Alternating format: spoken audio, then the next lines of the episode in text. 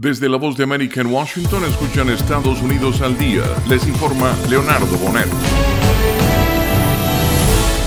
Donald Trump testificó en un juicio por difamación en Nueva York para determinar cuánto deberá pagar a la columnista E. Jean Carroll por llamarle mentirosa cuando ella lo acusó en 2019 de haberla violado décadas atrás.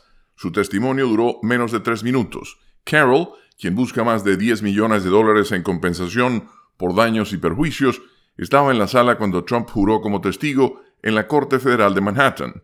Trump, de 77 años, niega la acusación y sigue atacando a Carroll, de 80, mientras busca regresar a la Casa Blanca este año electoral. Un grupo de republicanos del Senado instó al Departamento de Justicia a publicar su expediente de investigación sobre Alex Saab, intermediario clave del régimen venezolano indultado por el presidente Joe Biden antes del juicio por cargos de lavado de dinero.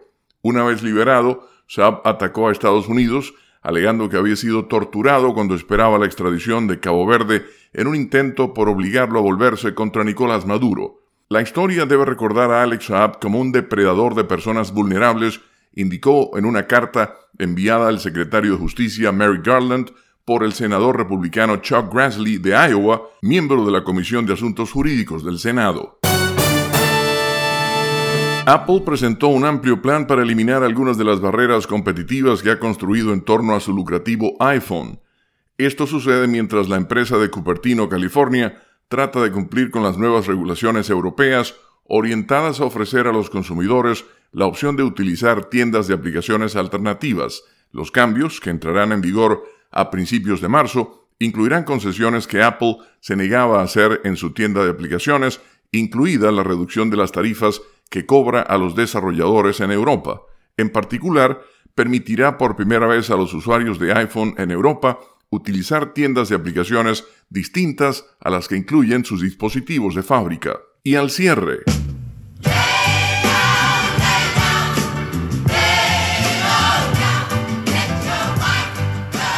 triste noticia la del fallecimiento de Melanie, la cantante y compositora que ascendió a la escena musical de Nueva York, actuó en Woodstock y tuvo una serie de éxitos en la década de 1970. Melanie tenía 76 años y vivía en el centro de Tennessee. Nuestro mundo está mucho más apagado, los colores de un Tennessee lúgubre y lluvioso palidecen hoy con su ausencia, dijeron sus hijos Leila, Jordi y Bo Jared en una publicación en su página de Facebook en la que anunciaron su deceso.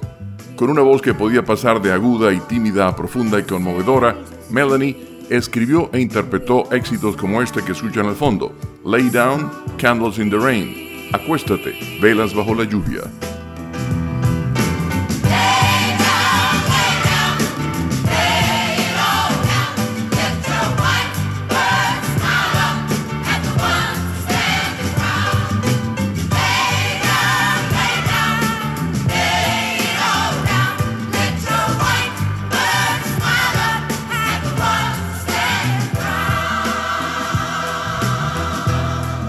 Y hasta aquí Estados Unidos al día. Desde la voz de América en Washington les informó Leonardo Bonet.